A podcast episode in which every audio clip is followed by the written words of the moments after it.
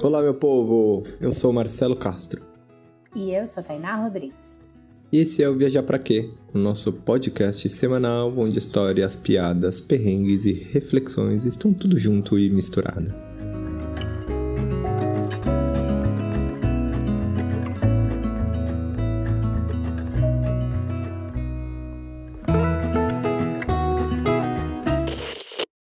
Estender essa conversa no arroba viajar pra quê podcast. Como era de se esperar, o último episódio de Cuba deu o que falar, não é mesmo, meu querido? E é exatamente isso que a gente gosta, de levar a conversa que a gente teve aqui até vocês e lá no nosso Instagram é a maneira mais fácil de fazer isso. Então aproveita e manda mensagem lá pra gente dizendo o que, que você achou desse episódio, o que, que você achado aí do, dos episódios do Viajar para Quê nesse novo ano. E aproveita para compartilhar tudo isso no grupo do Zap lá com os seus amigos para mostrar para eles as histórias dos nossos convidados. Vai que eles se empolguem e resolvem cair nesse mundão com você. A nossa convidada de hoje é diretora de filme, documentarista e fotógrafa documental e já rodou o Brasil e o mundo por mais de cinco anos contando histórias. Pois é, ela adora contar histórias por trás das câmeras, mas dessa vez ela vai deixar essa posição para falar um pouco sobre a sua viagem de bike pelo Uruguai. Fernanda Frazão, seja super bem-vinda a Viajar Pra Quê? Se apresente, quem é você no pedal? Oi, gente, prazer. Sou Fernanda. Obrigada pelo convite. Quem sou eu no pedal? Olha a pergunta difícil que você já me faz logo de cara. eu acho que eu sou muita, muitas Fernandas durante esse pedal, viu? Já vou abrir aqui o primeiro pensamento filosófico. que assim, eu sou fotógrafa, sou documentarista, como você já me apresentou, e pedalo, sou ciclista, né? Desde 2012, meu veículo de locomoção principal então, pedalei. Hoje eu estou morando meio em Brasília, meio em São Paulo. Então, enquanto eu morava em São Paulo, eu pedalava todos os dias e sempre fiquei com muita. tive muita vontade de fazer uma viagem de bike por ver relatos né, de pessoas. Conheci um cicloviajante uma vez que estava descendo dos Estados Unidos, encontrei ele no México. Foi a primeira vez que eu falei: meu Deus, dá para ir viajar de bicicleta. E aí isso sempre ficou dentro de mim, assim e pedalando na cidade, né, fui ganhando mais experiência, encontrando pessoas, parceiros, né, que, que topavam fazer viagens curtas, assim, então comecei meio dessa forma. Até esse ano consegui fazer minha primeira viagem internacional de bike, que foi a mais longa, né, que foi para o Uruguai. A viagem de bike ela é muito uma experiência única, né? Assim, não, ela é incomparável, não dá para comparar. Porque acho que quando você está no carro, a experiência da subida é muito diferente, a tua experiência de corpo, né, naquela, naquele deslocamento também é muito diferente. Acho que a viagem de bike ela tem desafios muito grandes, mas com planejamento é, você está preparado para fazer muitos deles, né? E tem recompensas que são inigualáveis, né? Não, é muito diferente você chegar com o próprio corpo, assim, é uma coisa com a própria perna, sabe? Com, é uma coisa interessante, assim, como que o deslocamento toma uma outra proporção. Eu viajei bastante já, né, a trabalho, de carro, de trem, de ônibus, e nada, não tem como comparar, não tem como explicar, assim, porque é uma coisa que mexe muito com os hormônios mesmo, né? Mexe com a cabeça, de fato. Bom, pra gente começar, a gente já começou o nosso papo, mas a gente vai dar um passo para trás, porque a gente tem uma tradição, né, do, do Veja Pra Quê, que é fazer exatamente a pergunta que intitula o nosso podcast. Então, diga pra gente, Fernanda, viajar para quem? Olha, viajar para se descobrir, viajar para voltar para casa diferente do que você saiu, viajar para se conhecer, para conhecer o mundo, conhecer outras pessoas, outras histórias. Acho que viajar para viver, assim, viajar para se sentir vivo, acho que seria isso.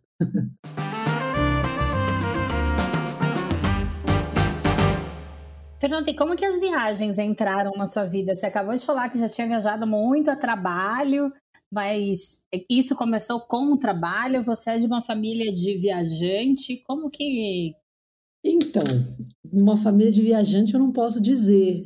Eu sou do interior de São Paulo e a única viagem que a gente fazia a vida inteira era ir para a praia uma vez ao ano, que é muito longe, né? Demora tipo nove horas para chegar. Então já era uma baita viagem. Então é interior, interior do interior de São é, Paulo, é né? interior mesmo, é lá em São José do Rio Preto, é bem longe.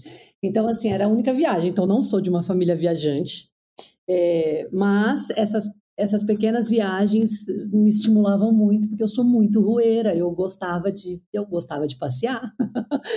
e eu fui morar fora para fazer faculdade, né? É, então mudei de cidade, depois fiquei um tempo, fui, fui morar na Espanha, fazendo um intercâmbio na faculdade. É, meu irmão se mudou também para os Estados Unidos para trabalhar. Eu fui para lá é, novinha fazer trabalhar em hotel, é, de housekeeping, esse tipo de trabalho. Então isso, primeiro a viagem acho que apareceu num jeito muito é, funcional, assim, menos turismão de prazer, sabe? Apareceu mais, putz, precisa fazer alguma coisa, tem um objetivo, vou lá cumprir esse objetivo, vou lá ganhar dinheiro, vou lá estudar. E aí, acho que nesse, é, é nesse, nessa mudança que surge o turismo mesmo, né? E aí eu tomei muito gosto quando eu fui para a Espanha, que foi minha primeira vez na Europa, assim, já tinha 20, 23 anos. Eu amei, eu descobri a possibilidade de ir para um lugar e para o outro de uma forma muito rápida, né? Se eu demorava nove horas para ir para a praia da minha cidade, na infância, nove horas na Europa, você chega, sei lá, você chega em um lugar. é, e aí isso para mim foi muito revelador, assim, e, e, eu aproveitei muito. Era uma época que o euro era muito barato, é, comparado ao real, então é, tinha muita possibilidade de viajar, umas passagens, tipo assim, passagem de cinco euros, sabe aquelas coisas? E aí era. Nossa, eu aproveitei demais. E tomei gosto. E aí, quando eu voltei para cá, eu, eu já fazia faculdade de audiovisual. E aí, quando eu voltei para o Brasil, voltei para Bauru, né, que é a cidade onde eu estudava. Acabei, terminei a faculdade e me mudei para São Paulo para trabalhar na, na editora Abril. Fui fazer um trainee no curso Abril de jornalismo em fotografia. E aí lá descobri a viagem turismo e falava, nossa, é o sonho do meu trabalho, eu quero trabalhar na viagem turismo, meu Deus, meu Deus, guia quatro rodas, eu só via aquele povo viajando para lá e para cá. E acontece que eu nunca cheguei a trabalhar lá, mas o destino é safado, né? e eu acho que aí nesse processo eu acabei trabalhando com branded content e acabei parando nas revistas de viagem de, de, de bordo. Então na, eu fazia conteúdo digital de vídeo, de foto, para as revistas da Latam, da Azul e da Gol. Frila, né? Viajava muito, assim. Então, aí eu realizei o tal do sonho e viajei muito, assim, trabalhei muito criando conteúdo e eu amava, eu amava. Confesso que chegou uma hora que eu estava cansada, que assim, eu ia sozinha, né? Vocês sabem muito bem como é produzir conteúdo em viagem. É mais suor e lágrima do que. É, exatamente. É, é, é todo mundo acha que a vida é perfeita, mas é mais suor e lágrima e cansaço do que outra coisa. Não, tô tentando não desromantizar demais. mas, mas assim, hérnia de disco, carregando mochila pesada, enfim. Aquela coisa, né, gente? Cansaço demais. Então, cinco anos, assim, eu falei, nossa, eu amei, porque foi uma experiência de vida mesmo, né? É, e aí também os formatos foram mudando, as revistas saíram de circulação, o trabalho mudou muito o escopo, e aí eu fui seguir para outra coisa. E, e, foi assim que a viagem entrou. É, né? Às vezes a gente, a gente projeta tanto, né? Como, como você falou da, da revista, né? Da viagem turismo. Nossa, que animal, que animal. E de repente, tipo, a parada rola por um outro caminho que você jamais poderia imaginar que, que fosse possível, né? Pois é, pois é. Não, e é muito louco, né? Isso da, da revista também é uma coisa assim que acho que todo mundo vê e acha que a galera que trampa em revista, puta, ganha puta dinheiro para viajar, não sei o quê. E, cara, não é, né? Isso é não, é muito louco. É. Não é nem a pau, não é mesmo? Mas assim, eu acho que quando. Eu acho que quando você é mais jovem, olha, eu já tô bem tia velha falando aqui. Mas quando você é mais jovem, tem recompensas, outras recompensas que não é a grana também, né? Assim, acho que para mim é a possibilidade de ter viajado e conhecido tantos lugares como eu conheci, isso me deu uma bagagem cultural e uma dimensão de mundo assim que é, acho que de outra forma eu não teria conseguido, sabe?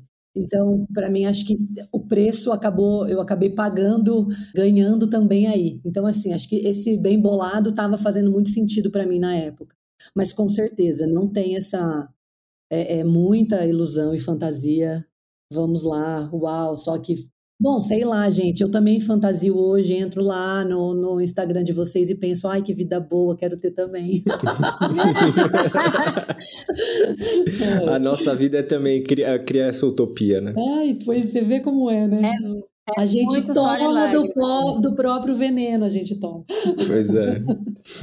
Isso é uma coisa é, que a gente todos os dias tenta se policiar, sabe? Com relação ao à vida de, de rede social, porque a gente sabe os bastidores, a gente sabe que não é aquele mar de rosas, e ainda assim a gente se deixa enganar e acaba caindo nessa de vez em quando, sabe? Então a gente tenta sempre ser o mais sincero possível de mostrar que, cara, nem tudo que você vê nas redes é, tipo, é só um recorte da vida das pessoas, sabe? Não acha que a sua vida é menor por causa disso, porque a gente só mostra, a gente, eu digo, todo criador de conteúdo no geral, mostra, sei lá, 2% da vida dele. Nem isso, sabe? vai mostrar o resto, coisa chata, a vida, a vida não acontece nada. Tédio, louça para lavar, boleto para pagar. E, e você contou um pouquinho sobre sua relação com, com bike, mas eu queria saber também como que surgiu, como que, que você começou a pedalar, se, tipo, sei lá, aconteceu alguma coisa especial, um amigo, ou você falou, cara, tá na hora de, de pensar um pouco mais consciente no, no rolê. Então, nada disso aconteceu. Foi uma coisa muito espontânea, assim. Eu já, em Rio Preto, né, no interior, eu já pedalava, fazia trechos de bicicleta curtos, assim, na cidade mesmo. Quando eu fui para Bauru estudar, eu andava mais de bike, ia para faculdade, enfim, vivia. Tinha uma bike, assim, sempre uma bike meio. Ah, aquela bike que a gente tem em casa, sabe? Assim, uma bike qualquer, não tinha nada de especial na bike, era um- uma bike normal, assim. E aí, quando eu me mudei para São Paulo, e- era uma bike tão normal que, assim, ela já estava anos na minha família, na minha casa, assim. E quando eu me mudei para São Paulo, eu falei, nossa, é pesada, não vou nem levar isso aqui, deixa ela aí. E abandonei a bicicleta lá. E aí em São Paulo foi a primeira vez que eu fiquei sem ter bicicleta. E putz, não imaginava também que São Paulo. Pensava, não, São Paulo tem metrô, São Paulo tem ônibus, eu vou para lá e para cá. Pensava isso, assim. Aí fiquei, sei lá, uns dois anos, três anos da minha vida em São Paulo sem bicicleta. Até que meu companheiro na época, meu ex-companheiro, né? Ele ganhou uma bicicleta. Uma bicicleta toda tunada, assim, gente. Uma bicicleta, sabe aquelas bicicletas eh, de praia, toda vintage, retrô, sei lá o quê. Eu falei, uau, gente, que bicicleta, que bicicleta mais maravilhosa. E ele detestou a bicicleta. A bicicleta não saía da garagem. Ai, eu não quero. Ele andava de skate. Ai, que isso aqui é bicicleta. E a bicicleta ficou lá. Era aquelas bicicletas de. É, é bem bicicleta caiçara, aquelas que pedala para trás e freia, sabe? Contra pedal, né? Nossa, sei. Eu tenho uma puta memória afetiva com essa bicicleta. Nossa, muito. Enfim. E aí eu só ficava pensando, gente, essa bicicleta fica lá, né? Aí um dia, acho que começou aquela história de. Acho que é a primeira vez que abriram a Paulista para pedestres no, no domingo. Muito tempo atrás, gente, isso 2012, 2013, sei lá. E aí eu peguei a bicicleta e falei assim, gente, chegou o dia que eu vou passear com essa bicicleta. E a hora que eu subi na bicicleta, eu falei, o que que eu tô fazendo, gente? Tô viajando, eu tenho que usar a bicicleta todos os dias. E aí eu comecei a usar essa bicicleta. E eu fiquei com essa bike em 2013, 14, 15, até 2016. Quatro anos, só usava essa bicicleta. E assim, o dia que eu comprei outra bicicleta, eu pensei, eu, tô, eu tava louca da cabeça. Como é que eu subi a Teodoro Sampaio com aquela bicicleta? Eu não sei. Porque eu usava, tipo assim, era a bicicleta que tinha e a bicicleta que eu. Eu não sei, simplesmente tinha ali essa bicicleta e é isso aí, vamos. E foi assim, a gente, inclusive, depois me, me separei, não demorou muito tempo, eu me separei, e esse foi o, a divisão de bens, eu fiquei com a bicicleta. Pode ficar com tudo, a bicicleta é minha. É, e foi exatamente assim, eu falei, lá, a bicicleta eu não largo. E aí fiquei com a bike, então assim, foi... Ele foi deu graças a Deus, né? Tá bom, fica com essa. Nossa, não, gente, esse estorvo, né? Não queria. Mas foi, foi assim, então começou de uma forma muito espontânea, nada especial demais.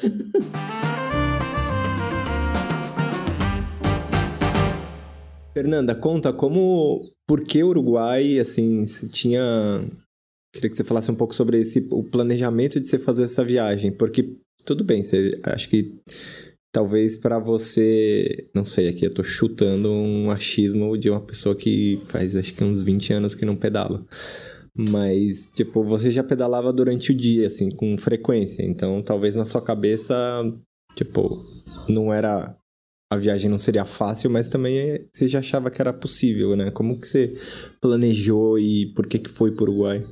Então, na verdade, eu já tinha feito outras viagens antes, viagens menores, de quatro dias, três dias. É, eu, a, primeira, a primeira viagem que eu fiz, inclusive, foi a trabalho para a revista da Azul, que foi na, na Ilha de Superagui, Ilha do Cardoso, Ilha Comprida e Ilha do Mel. Então era uma viagem só pela praia, assim, um passeio, gente, nem pode chamar viagem aquilo, né? Um passeio, assim, só pela areia durinha, tudo hum, paz, dá para fazer em um fim de semana. Muito gostoso. Você dorme em casa de pescadores, você atravessa de barquinho, é tipo um passeio na praia. Verdade é essa. em várias praias, né? É, então, foi a primeira experiência, assim, só que nessa experiência eu já estava planejando fazer uma viagem de bicicleta e eu tinha comprado uma bicicleta de viajar própria, né? Uma touring, uma bicicleta que é meio híbrida de cidade e de estrada. Então eu já não estava mais com aquela carroça vintage da praia, com a bicicleta gigante. Eu já tinha trocado essa bicicleta. E aí foi a primeira vez que eu fui com essa minha nova bike para uma viagem. Então eu experimentei já assim, numa condição muito tranquila, como seria viajar. E eu fui aos pouquinhos. E, e, aí fiz essa, depois fiz uma, duas outras é, perto de São Paulo, uma para Paraty e uma para Campos do Jordão, e aí assim, gente, cidade mais alta do Brasil. Então, ah, vou fazer uma viagem tranquilinha de três, quatro dias, 16 quilômetros de subida. e assim, essas daí eram, eram muito puxadas, porque é, é muita subida mesmo, assim, é, é um trecho de quilometragem mais curto, mas de altitude muito difícil, né? É, mas... mas... essa também tem onde dormir na casa da galera ou é acampamento selvagem? Não, essa daí a gente dormia, chegava nas cidades, né? Então parava em cidadezinhas, paramos em São Luís do Paraitinga, parava, ia parando em pequenos lugares. Mas assim, bem intenso, porque era menos turismo e mais pedal mesmo, pedalava o dia inteiro. Era puxado, foi puxado, as duas assim, mas também foi puxado a ponto de provar que a gente era capaz de fazer com planejamento, com organização, sabe? Assim, a gente era muito capaz de fazer uma, uma viagem é, difícil. E também sobre equipamento também, né? Acho que a gente vai pegando muito a manha. Como que você gosta de pedalar, o que, que você gosta de levar, o que, que é fundamental, o que, que é, nossa, o que, que eu trouxe a mais e que, assim, chega uma hora na viagem de bicicleta que você quer, você levou coisa a mais, você quer jogar a roupa no lixo, você quer jogar embora, porque, assim, qualquer um quilo a mais é um quilo a mais. então, isso foi dando muito, foi dando segurança, assim, também, de poder planejar a viagem do Uruguai. E a viagem do Uruguai é a, é a viagem que é ótima para cicloviajantes inicia, que estão iniciando, né? Porque é uma viagem que é plana, completamente, assim, tipo, eu poderia te dizer que, nós tem algumas subidinhas, mas não posso nem chamar de subida, assim, são pequenos relevos. coisa, coisa muito... Uma lombadinha. É, coisa muito pouca, assim, sabe? É, grande maioria da viagem, tipo 97 ou 98% é plana. Tem estrutura, tem muitos lugares de camping, é muito lindo, né? A única coisa que tem ali de contra mesmo é o vento, que nessa época do ano venta muito e aí às vezes você pega um vento contra, complica um pouco, mas assim, é um pouco, sabe? Então a viagem de, de, do Uruguai ela acabou surgindo de uma amiga que nunca tinha viajado e ela falou: Putz, eu tava com muita vontade de fazer uma viagem de bike. Aí eu vi que o Uruguai é fácil. Eu falei: Ah, essa viagem aí eu também tenho vontade de fazer. Bora fazer então, você nunca fez e eu tenho vontade de fazer. E a gente foi. Foi, foi uma coisa bem assim, putz, eu não, não foi uma coisa de escolher o lugar para mim, né? Porque ele era fácil ou difícil. Acho que eu até, até encararia um lugar mais difícil de pedalar, porque eu já tinha feito isso antes, mas foi mais por desejo mesmo de fazer a rota. A última vez acho que eu andei de bicicleta por um tempo mais razoável foi exatamente no Uruguai, quando a gente tava. Eu acho que você deve ter passado. Você fez pela costa, né? Foi. Você deve ter passado por Piriápolis. Nossa, tem uma a história do perrengue tá em Piriápolis, gente. Ah, olha lá. eu, e, eu, e eu lembro que a gente, a gente tava, a gente tava no Uruguai, a gente, a gente ficou um mês ali morando em Montevideo. E aí depois a gente tinha mais um mês que a gente falou, bom, vamos viajar pelo país e conhecer e tal. Ou foi, acho que foi num final de semana que a gente foi pra Piriápolis. Ah, vamos lá, porque lá é meio que um balneário do tipo da galera local que vai, papapapi, papapá, e tava eu, a Tainá, uma, uma alemã e uma estadunidense. E a gente foi pra Piriápolis, aí a gente chegou lá, pô, mó gostoso, né? Que é a hora lá da praia bonitinha e tal. E parecia que. E, e, e, tinha. Tem uma praia em Piriápolis que ela é super bonita, pelo menos as pessoas falavam que ela era super bonita e tal. Só que ela não ficava ali no centrinho, você tinha que andar. Acho um pouco... que não foi isso. Acho que a gente olhou no mapa e viu a praia e falou: ah, não. vamos até ali, não foi isso? Não, mas eu acho que, tipo, era uma praia. É, eu acho que era uma praia bonitinha. Acho que, acho que sim, não sei. Pode ser que tenha sido isso também, não me lembro agora. E, e aí a gente, ah, beleza, vamos até lá. Ah, como a gente pode ir? Tinha ônibus, só que a gente foi ver o ônibus, pô, acho que era domingo ou sábado, sei lá. E aí o ônibus demorava para passar, ou não tava passando tal. E a gente olhou pro lado, tinha uma parada de, de bicicleta, assim. Ah, beleza, vamos de bike, né? É, foi esse pensamento de é tudo plano, sabe? De boa. Aí a gente foi, Justo só que, mano... em Piriápolis, as... você, né, você caiu no truque. tem o único lugar onde tem os 2% do relevo estão lá. Ah. não, a gente não sabe. Mas não tinha subida, Mar. Tinha, tinha sim. Não, mas o problema não foi necessariamente a subida, sabe? Eu lembro que aí a gente foi nessa, nessa paradinha da, na lojinha que alugou a bicicleta, só que as bicicletas estavam meio que caindo aos pedaços, sabe? Não tinha, não tinha uma bicicleta regular, assim. A bicicleta tava tudo caída e, e o Uruguai é um país que é meio caro, né? E, as, e os aluguéis das bicicletas eram meio, tipo, eu não sei, eu não lembro exatamente quanto foi que a gente pagou, mas eu lembro que era caro. E a alemã até ficou meio puta, Bom, porque ela não. Tudo é caro que... naquele Uruguai, gente. É, o é, é caro, não dá em condição aquilo lá. Nossa, cara, não fala que o Marcelo, cada, cada cinco dólares que eu pagava no café, o Marcelo infartava. Nossa, eu também infartava, Marcelo, te entendo. não, e aí a gente pegou as bicicletas, ela falou, aí a gente insistiu, não, vamos, vamos, vamos pegar uma bicicleta pra ir, beleza. Mano do céu, cara, que. O, o banco da bicicleta era horrível, cara. O banco da bicicleta, tipo, me assou todo, sabe? Eu não conseguia andar. E quantos quilômetros vocês tinham que andar? Ah, não 10, sei. acho. Era muita. 10 é bastante, gente. Com uma bicicleta ruim é bastante. Nossa, foi terrível. Tudo é relativo, cara. né? Não, e tava tipo 400 graus, assim. Porque no Uruguai, no verão, é, assim, é um sol para cada um, sabe? Muito quente. Aí foi, cara, foi. Nossa, as gringas tostada de sol e o Marcelo tostado de assado. Nossa, mano. E aí, e, e, cara, eu andava, eu, eu pedalava tipo dois minutos e parava. Dois minutos e parava, que não aguentava, Ai, gente, cara. Dó. Tudo me assando, velho. E aí a gente a gente foi.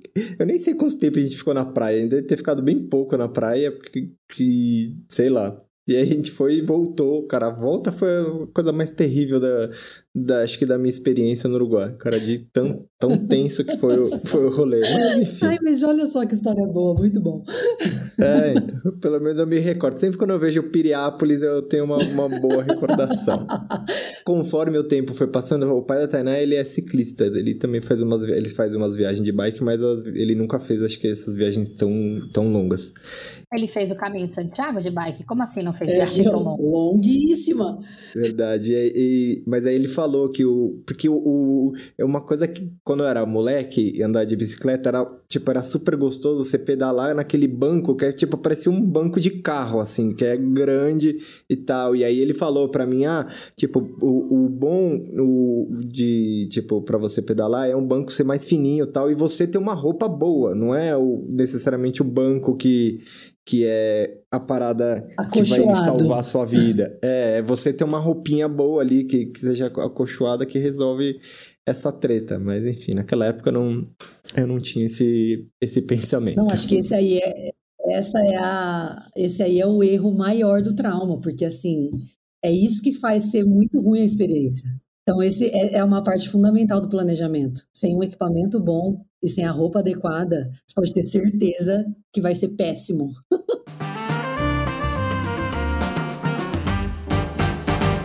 A gente leu no seu Instagram você dizendo que numa viagem como essa, você experimenta uh, vários ritmos. É, eu queria que você contasse um pouco como que você se sentiu fazendo esse trajeto, assim. A gente ficava muito olhando as pessoas andando de bike e falava, cara, é muito diferente de você estar tá dentro de um carro, sabe? Tudo é mais devagar, mas ao mesmo tempo te requer uma atenção muito grande, né? Porque tudo depende, é, sei lá, de não cair no buraco, numa pedra, tipo, a sua integridade física tá muito mais, acho que na sua mão. Do... Queria saber como que você se sentiu nesse rolê, assim, como que eram as suas emoções durante esse trajeto. Nossa, gente, são muitas emoções e oscilações. é, eu acho que hoje, depois que encerrou a viagem, o que ficou mais forte para mim foi um estado. É, parece que eu fiquei num retiro de meditação. parece que eu fui para um retiro de meditação em que minha mente esvaziou totalmente eu descansei como eu nunca tinha descansado a mente. A mente é muito safada, né?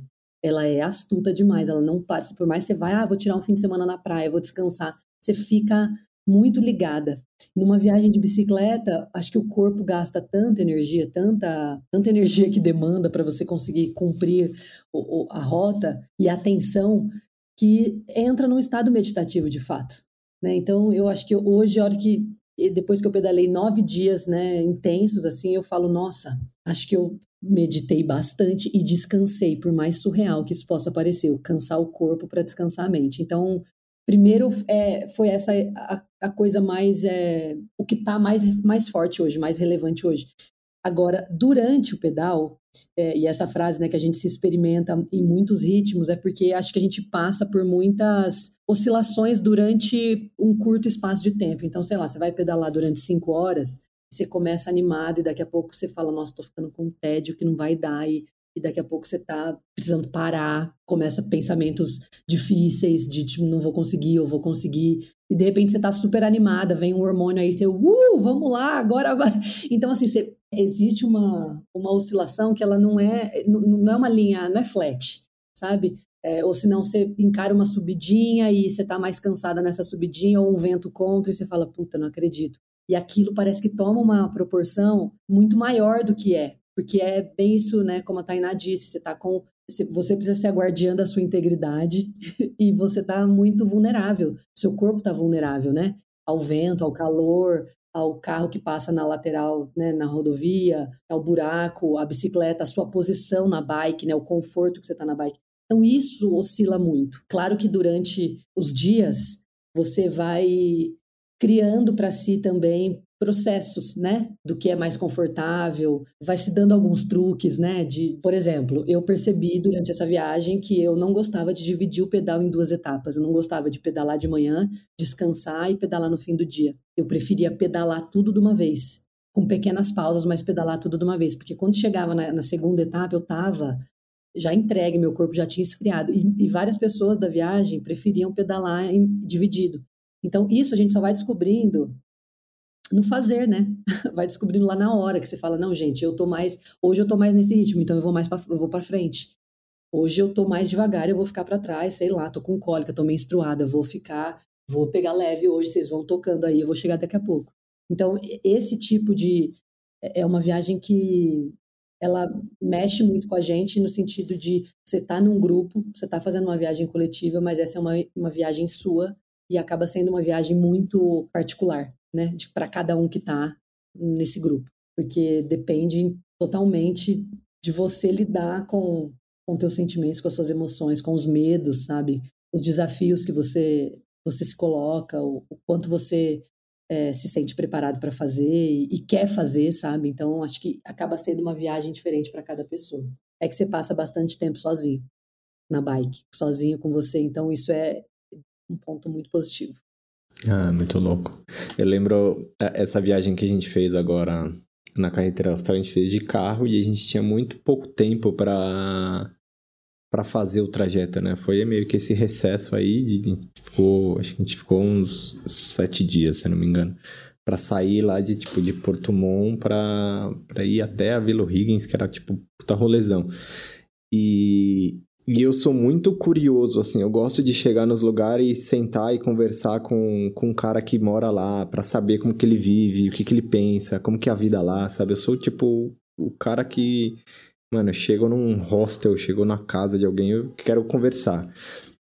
E nesse rolê não deu para fazer isso, porque a gente, primeiro que a gente não tinha tempo, sabe? A gente passava muito, muito, a grande maioria do tempo na estrada, é, fazendo, fazendo os trajetos, mas ao mesmo tempo veio, tipo, a gente teve uma experiência surreal, assim, de, de, cara, de emergir naquela natureza, ainda que seja dentro de um carro, mas era muito louco, assim, eu passava o dia inteiro, assim, olhando Pô, olhando para as montanhas com neve, eu ficava imaginando, mano, e como que deve ser o, ter um animalzinho ali, um tigre lá em cima, caçando alguma coisa, o pássaro, vendo o lago, que lindo. E parecia que.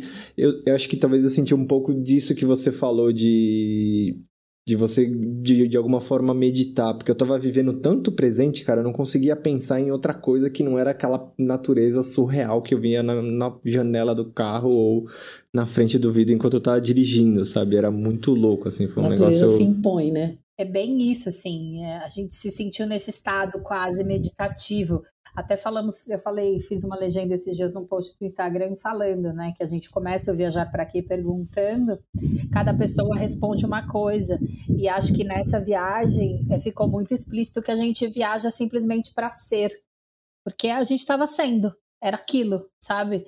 É, você não, eu acho que no seu caso tem muita conexão sua com a bike, assim, é diferente, mas a gente simplesmente estava ali, existindo naquele lugar, sabe? E que é uma coisa que é muito difícil de acontecer na nossa vida cotidiana, né?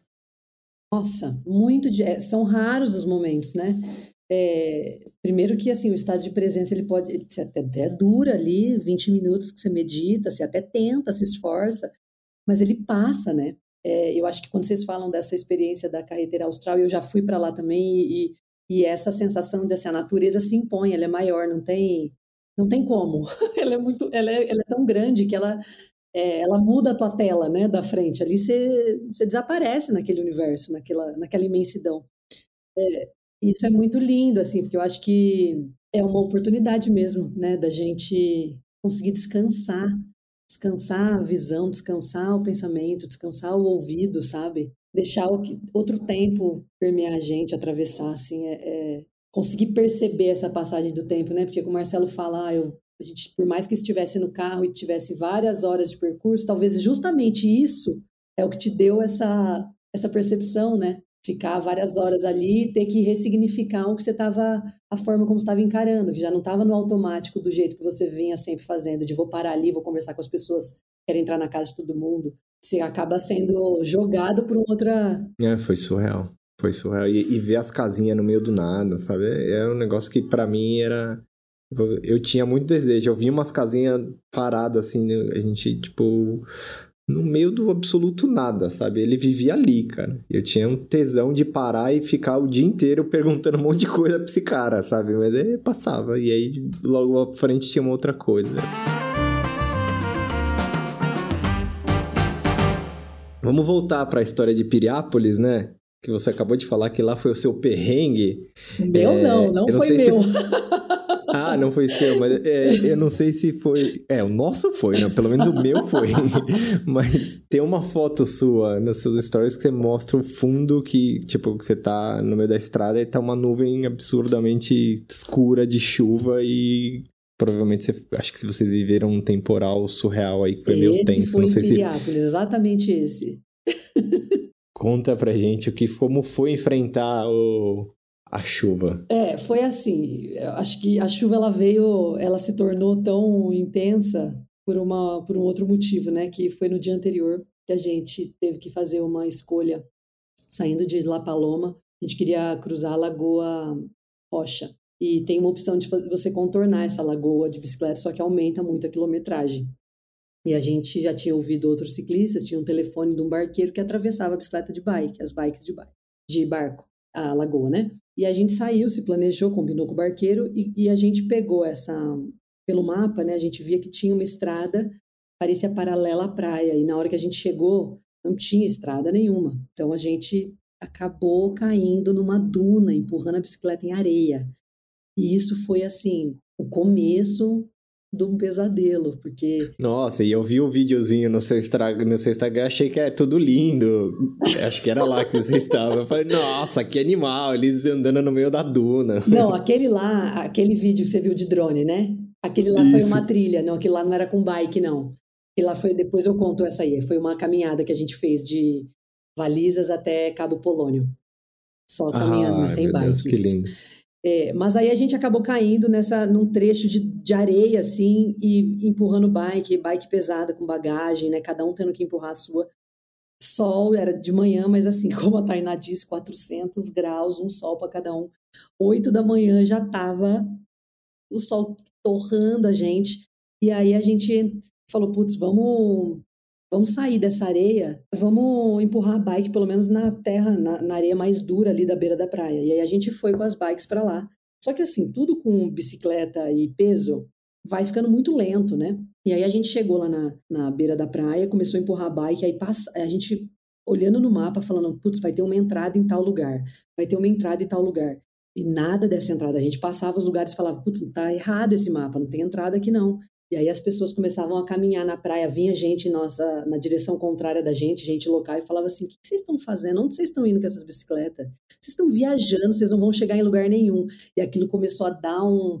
Foi dando uma angústia, foi dando um desespero. Eu falava, mano, onde o que, está acontecendo? Ele falou: vocês vão, vocês vão ficar aqui o dia inteiro, cara. Cada um falava, passou umas três pessoas. Eu falava, meu, aquilo foi me dando um mau humor.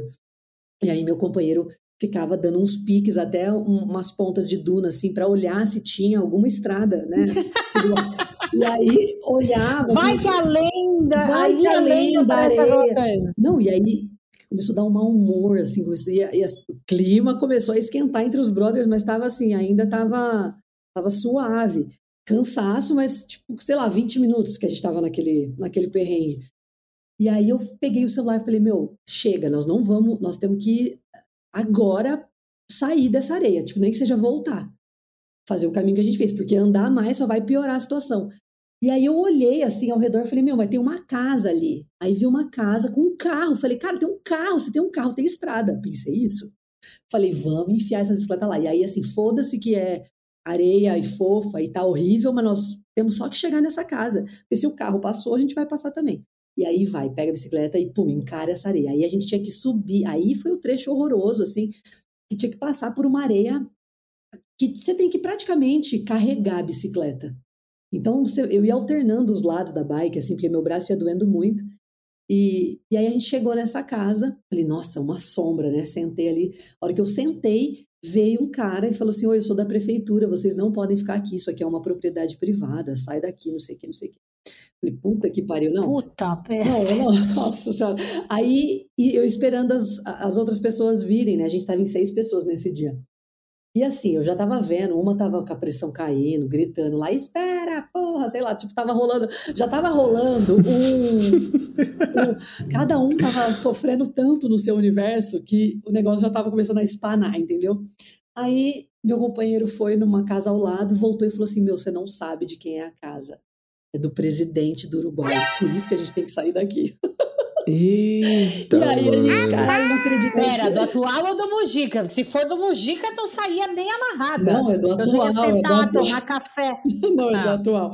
E aí, vários seguranças, carros, a gente começou a falar, puta, por isso que tá esse tanto de carro aqui no meio da duna. Mas vocês entraram por um lugar que, tipo, ninguém anda. De repente, vocês chegaram pelos fundos é da isso, casa. a gente chegou pelas dunas e chegou seis pessoas como caras pelas dunas e sentou na casa, como se nada, né?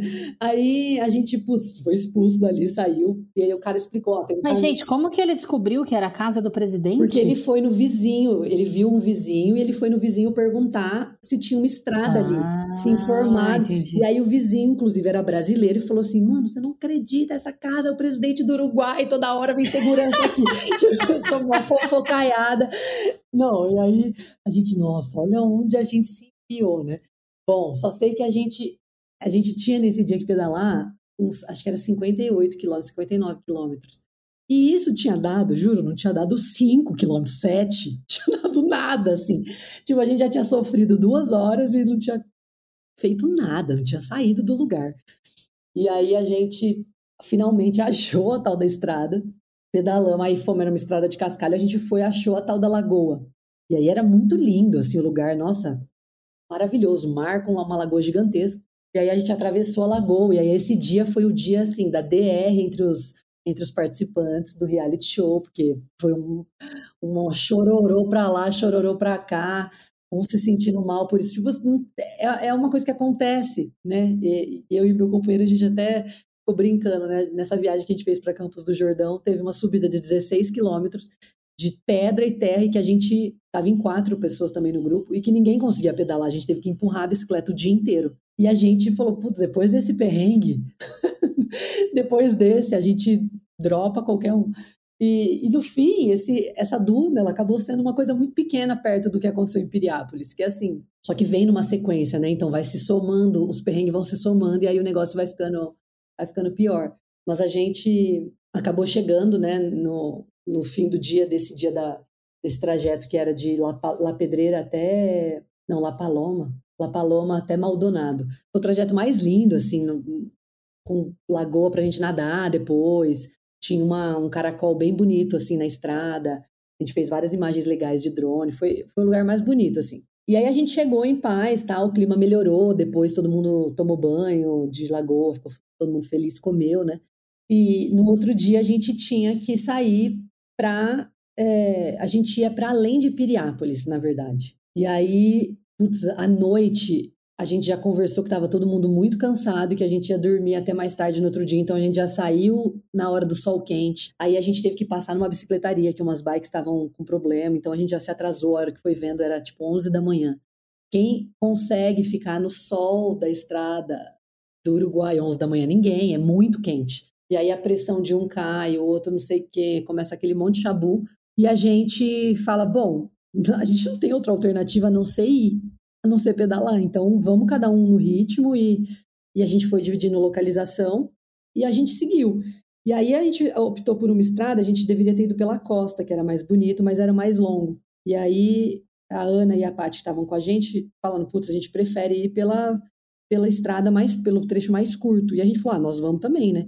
Só que aí, no meio da estrada, elas mesmas mudaram de ideia, porque a estrada era muito feia, era tipo uma Marechal Rondon, assim, uma Washington Luiz, sabe? Uma coisa que não tinha atrativo nenhum. E aí a gente falou, vamos entrar pela. Elas falaram, né? Nós vamos entrar para Piriápolis. E aí a gente entrou também. Eu estava mais próxima do meu companheiro, a gente entrou.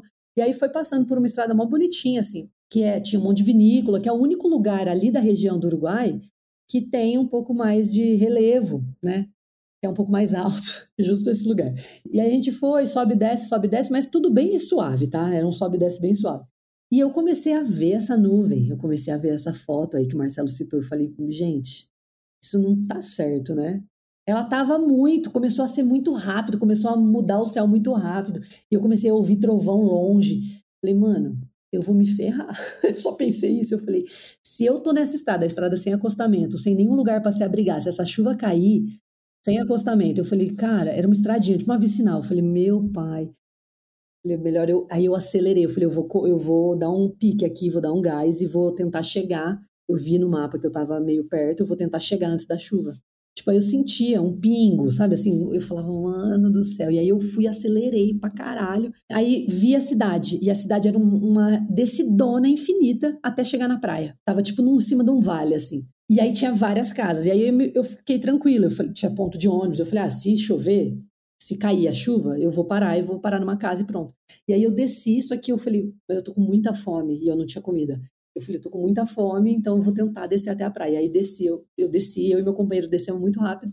E a gente virou, tem uma rotatória principal ali em, em Piriápolis, mas foi o tempo da gente chegar na rotatória, olhar um restaurante e falar, é aqui mesmo, tem que ser aqui. E a gente colocou a bicicleta, eu cobri o, o, o banco com um saco plástico, nosso banco é de couro, cobri o banco para não, não encharcar, entrei no restaurante, que eu entrei no restaurante, eu juro mesmo, o céu desabou, caiu, choveu, começou a dar enchente, inundou. Foi a maior chuva que teve em Piriápolis desde os anos 70. Tipo, arrastou carro, moto.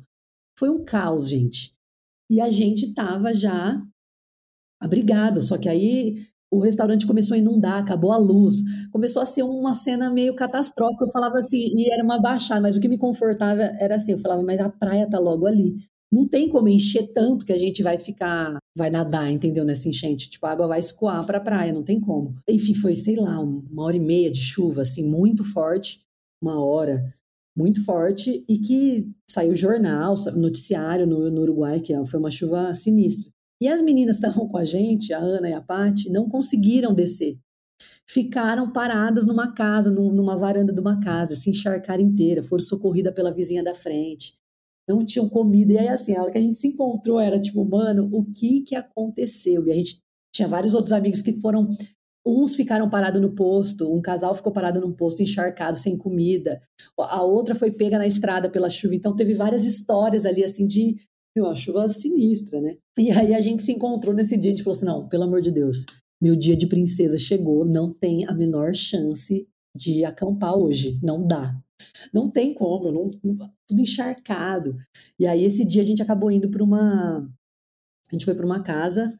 É, a gente viu num, um, um, tipo uma casa de Airbnb, assim, de booking, de um casal maravilhoso, o Will e a Glória, e fomos super bem tratados e tal. Só que nesse dia a gente acabou se separando para ir para essa casa e aí assim, a bike da Paty começou a dar tanto BO, quebrou o aro, furou o pneu, de repente o olho dela, ela tá, tinha pedalado com lente, o olho ela não tava enxergando. Tipo assim, era tanto perrengue, velho, era tanto BO, era tanto BO que eu falava, não é possível. Aonde que isso vai parar? Como... E aí aconteceu que a gente chegou, em, chegou nessa casa, falou assim: "Meu, pelo amor de Deus, estamos aqui, estamos abrigado, muitas coisas para resolver. Vamos conversar, tivemos, ficamos conversando à noite, assim, não, como resolver isso? Como que vai, né? Que dia que você vai, não tá enxergando de um olho, como que vai no hospital, no médico? E aí a gente tinha combinado, bom, então uns vão pedalar de manhã para fazer o trecho e vocês vão pegar a bicicleta que estava no concerto à tarde. E a gente combinou meio de se separar. Só que quando a gente acordou, a Paty estava sem conseguir enxergar, estava com uma conjuntivite bacteriana lá, sei lá, sinistra, encheu todo o olho, não podia mais pedalar. E aí foi quando o grupo se separou mesmo, que daí a Paty ficou, né, e a gente seguiu, eu, a Ana e o Sal, e ela ficou repousando lá até encontrar a gente, depois ela fez os outros trajetos de ônibus, e aí esse foi um conjunto, assim, dois dias de muito de, de muitos acontecimentos, muitos acontecimentos em grupo, né, do, do, do perrengue. Mas depois, no fim das contas, assim, nada muito fora da curva, entendeu? Normal, uma coisa normal, nada, nada excepcional. Coisas que acontecem mesmo. E do outro lado da ponte, conta um momento memorável aí, uma coisa que, enfim, que marcou muito. Deve ter tido muita coisa, deve ter marcado, mas uma coisa que te tocou especialmente, assim? Eu acho que o primeiro trecho da viagem, que a gente parou no Parque Santa Teresa, no Parque Nacional de Santa Teresa, que tem uma fortaleza. Esse parque me surpreendeu muito, assim. Um parque muito lindo, que faz divisa com Punta del Diablo, é um parque que, meu, tem uma cultura de camping que eu fiquei passada, assim, é meu tipo de camping, né, gente? Com supermercado, pizzaria, água quente. Aquela, é o meu tipo de, de rolê. Muita estrutura, muita estrutura e muita gente acampando, assim, só que muita gente acampando num lugar que é gigantesco e que é belíssimo. Então tem várias praias. Nossa, eu amei esse lugar. Esse lugar é um lugar que eu quero muito voltar, assim, é muito especial. E também acho que estava no começo da viagem, então estava bem deslumbrada, sabe? Com, ai, que tudo, tudo muito lindo. Gostei muito também de, de Valizas e Cabo Polônio, achei um lugar super especial, assim. É, apesar de estar tá bem cheio, né? É surreal, surreal. Achei, na minha cabeça, no meu romântico, ele era um pouco mais é, roots, assim. Eu achei que tá um pouco fancy demais. E a gente fez a, travessia das dunas, né, pra, de Valizas para Cabo Polônio que foi muito legal, porque só tinha, a gente fez bem de manhãzinha, só tinha gente, a gente ficou fazendo essa trilha pelada, assim, uh, vamos sem roupa, ficamos caminhando tipo largados e pelados no meio da, da, da, trilha toda, e 10 quilômetros, é, areia e duna, tipo, desafio, mas desafio possível, assim. E aí chegamos em Cabo Polônio de um jeito bem aventureira. e, e foi divertido, assim. Agora, o trecho mais emocionante e acho que não tem a ver com o lugar, mas tem a ver com oh, a viagem, o desafio em si, foi para mim o trecho final, né? Que a gente teve que pedalar. É, o grupo já tinha todo se dividido ali, estava só eu e meu companheiro. A gente tinha que pedalar Montevidéu até Colônia do Sacramento, que dava 190 quilômetros. E, putz, isso era para mim assim, nunca tinha feito uma coisa. Nunca tinha pedalado mais de 110, vai, vamos dizer. E aí eu falava, não sei se eu vou conseguir, tava com o desafio, assim, era o maior desafio da viagem, mas fui, né? E era uma região que não tinha, nossa, quase atrativo nenhum, assim, sabe? Visualmente, tipo, uma estrada bem monótona, vamos dizer, tediosa. Em um determinado momento da viagem ali, eu falei, putz, eu vou precisar de algum recurso, algum recurso de entretenimento, porque eu não vou conseguir ficar oito horas, tipo, só no meu estado de meditação, que eu tava, o tédio estava me atrapalhando, assim. E aí eu comecei a ouvir o livro 100 Dias Entre o Céu e a Terra, do Amir Klink. Já fazia tempo que eu queria, queria ler, né, e eu comecei a escutar. E aí, nosso livro me deu mal gás, assim, ver alguém se fudendo mais que você, sabe? Falar, que tá pior, tá lá, eu, tá que tá gostoso aqui para mim, tá de boa, nem tô molhada, sabe? Tô só suada. É, tubarão, baleia, tipo assim, os desafios dele, remo, gente, ele tava remando do Atlântico até, do, do da África até a Bahia, eu falava, putz, que, quem sou eu indo de Montevidéu pra Colônia, deu Sacramento, numa estrada que eu posso parar no posto, comprar um Gatorade, pensava, tá, tá fichinha minha, tá ficou piada a minha aventura aqui. Mas foi muito bom, porque o livro fala de várias coincidências, assim, é muito legal o livro e, e uma aula de resiliência, né? É, de planejamento e de determinação, assim. Então, fiquei muito estimulada com o livro e, e engajada na história. E aí consegui, fui, pedalei, pedalei, pedalei.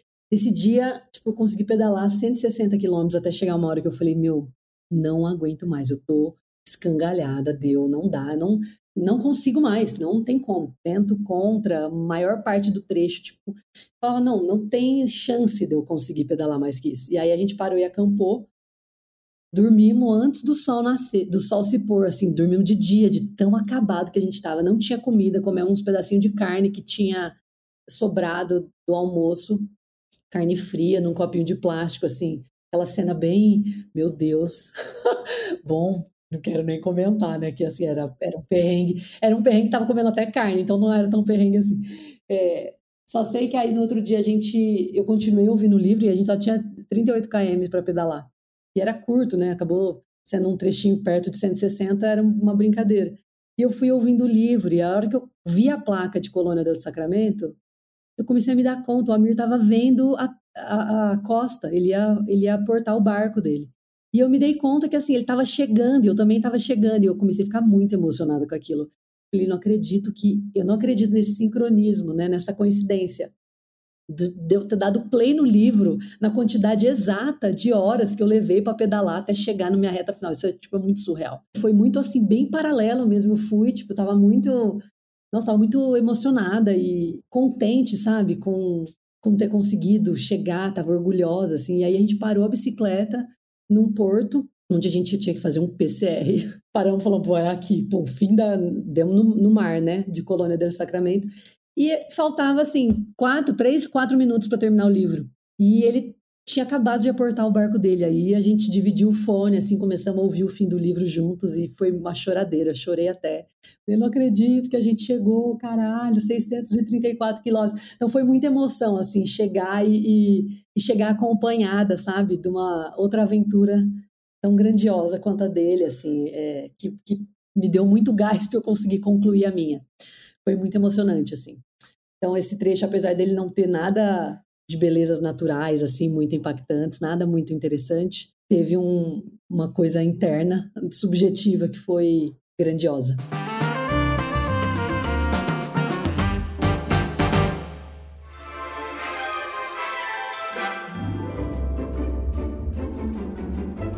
Fernanda, agora entraremos para o momento rapidinhas do Veja Pra Quê, que é bem simples. A gente faz perguntas simples e diretas e você responde a primeira coisa que vier na sua cabeça sem precisar se explicar, caso você não queira. Um medo. De não dar conta, de não ser capaz de conseguir fazer alguma coisa. Pior apelido. Pior apelido?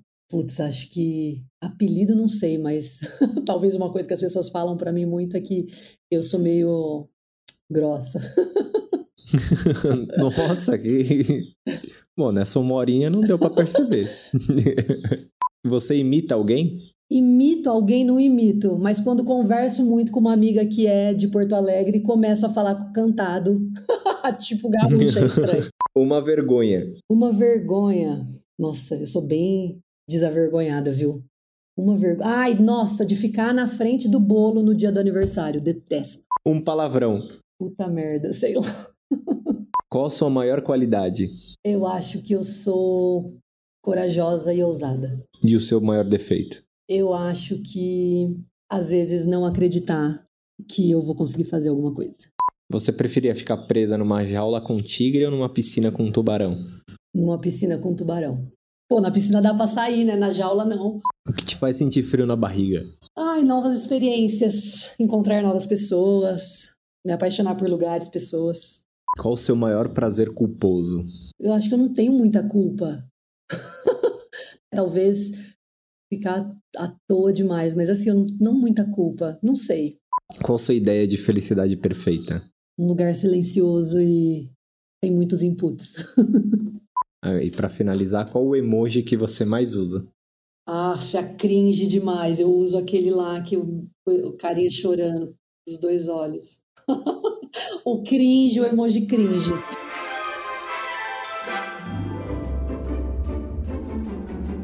Bom, agora é o nosso momento jabá. Então, se as pessoas, se você quiser dizer onde as pessoas podem te encontrar para saber mais, perguntar mais da sua viagem, quiser pedir umas dicas aí de cicloviagem para fazer, esse é o seu momento aí. Diga pro pro povo. Onde me achar, gente? Acho que o melhor lugar para me achar é no Instagram mesmo, no arroba Fernanda Frazão. É, para me achar e para conversar comigo, eu respondo todas as DMs. Nossa, eu adoro interagir com as pessoas. Então, me escrevam e acompanhem as histórias por lá, que eu conto um pouco das coisas profissionais, também das coisas pessoais. Queria te agradecer por esse papo, foi muito massa conversar contigo, rememorar a nossa viagem para o Uruguai, agora me deu mais vontade ainda de voltar para lá, faz tanto tempo que eu não vou. Obrigadão por esse papo, foi super gostoso e é isso. Fernanda, eu amei, amei bater esse papo com você. É, acho que quando as pessoas falaram que você é grossa, eu me, identif... me identifiquei, porque eu sinto um pouco assim. Adorei o seu jeito de falar. Obrigada a vocês pelo convite, adorei. E é isso, pessoal. A gente se ouve numa próxima, galera. Um beijão e até lá. Até a próxima. Um beijo. Super obrigada por aceitar o nosso convite. E é isso, pessoal. A gente se ouve no próximo episódio. Um beijo e até lá.